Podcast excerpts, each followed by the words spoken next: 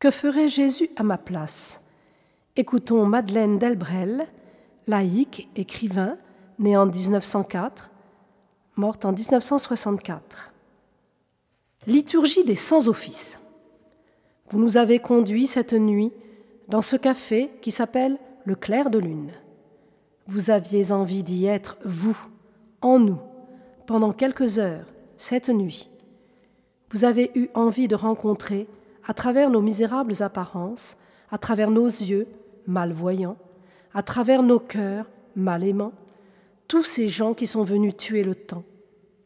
Et parce que vos yeux s'éveillent dans les nôtres, parce que votre cœur s'ouvre dans notre cœur, nous sentons notre faible amour s'épanouir en nous comme une large rose, s'approfondir comme un refuge immense et doux pour tous ces gens dont la vie bat autour de nous. Joie venue de la montagne. Bienheureux les doux, car ils posséderont la terre. Il y a beaucoup de gens qui ont voulu la posséder, mais nous, nous voudrions que vous la preniez à travers nous. Nous voudrions qu'en nous, vous grandissiez, vous jaillissiez, vous étendiez votre grâce comme des bras noués autour de la terre. Et pour cela, il nous faut être doux. Être doux, c'est accepter de recevoir en nous votre visite, sans a priori, sans faux plis.